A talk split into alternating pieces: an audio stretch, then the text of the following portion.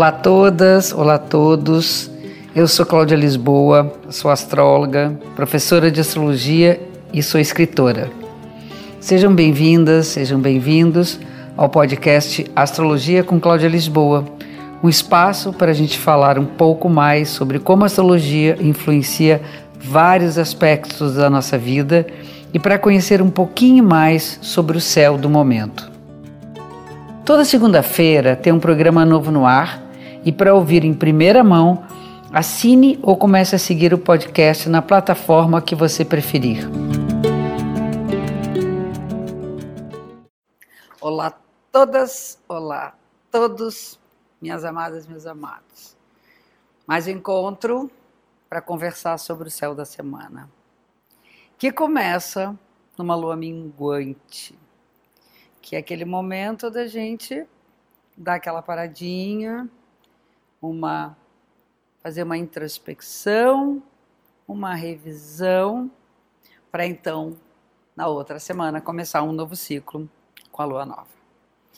É uma época de restauração das energias, de guardar, de reservas e de reflexões, sempre na lua minguante. Essa lua minguante acontece com o Sol em Ares, feliz ano novo para os arianos. E o Sol já entra em touro no final da semana, então, para quem faz aniversário no finalzinho da semana, taurinos, também feliz ano novo. Mas a lua ainda é com o Sol em Ares e ela em Capricórnio. É interessante, né? Está falando de, de reflexões, né? Na lua minguante. E Ares é coragem e Capricórnio é montanha. A coragem de olhar para a montanha e dizer: Ok, vou subir. A montanha das nossas realizações, a montanha dos nossos desejos. A dica da semana é: seja firme, dê o primeiro passo para escalar a montanha dos seus desejos. Sabendo que para isso é preciso que você reflita sobre quais são os desejos que você almeja alcançar. Lua minguante. Uma semana bem marcadinha aqui por aspectos, começando que veio de ontem, do finalzinho da semana passada, mas que está atuante hoje, mais atuante a semana do que na outra, que é um aspecto tenso entre Mercúrio e os nodos lunares. Quando a gente fica em dúvida que caminho seguir? Então é aquela história, a gente vai subir a montanha? Ok. Mas ficamos em dúvida se é por aqui, se é por ali. Na dúvida, mais uma razão para reflexão. A dúvida é muito importante porque você faz mais avaliações. Quando há dúvida, você vai, foi. Sei lá, às vezes não era bem isso, vai ter que voltar tudo de novo. Mas, no momento, o melhor de tudo, avalia, pondera, que caminhos você tem, quais são os seus propósitos. Eu acho que é uma época que a gente percebe que nós não somos verdadeiros com os nossos próprios propósitos de vida que nós às vezes tapeamos, trapaceamos esse nosso próprio caminho. A gente dá uma encortada por ali, depois via, nossa, que roubada. Então tem umas roubadas assim, importante a gente voltar e pensar, peraí, qual é o caminho certo? Isso é no início da semana, mas vale para a semana inteira. É uma semana um pouco mais dura, tá? É isso, é a vida.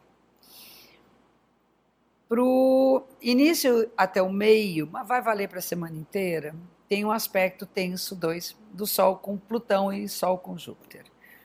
A gente tende a cair numa espécie de fosso das nossas impressões, das nossas feridas, das nossas emoções que ficaram ali armazenadas e que agora elas vêm com tudo.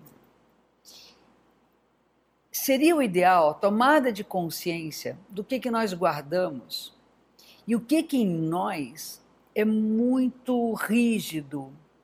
Quais são as nossas verdades que a gente, no final das contas, se agarra a elas e não tem muito sentido é uma proteção que no final não protege nada. Então, esses dogmas nossos, essas grandes verdades, devem ser revistas agora.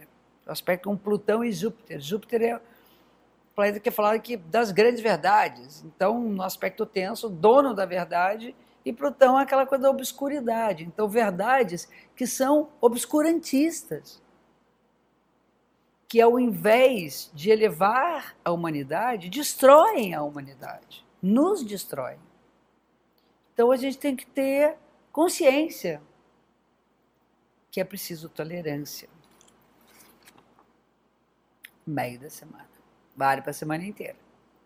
No final da semana, nós temos dois aspectos, aí sim, aí começa a aliviar. Mais leves, relacionados a Mercúrio. Então fica tudo muito mais arejado, já consegue né, caminhar com mais segurança, temos as informações mais acessíveis, conseguimos falar mais do que nós pensamos e sentimos.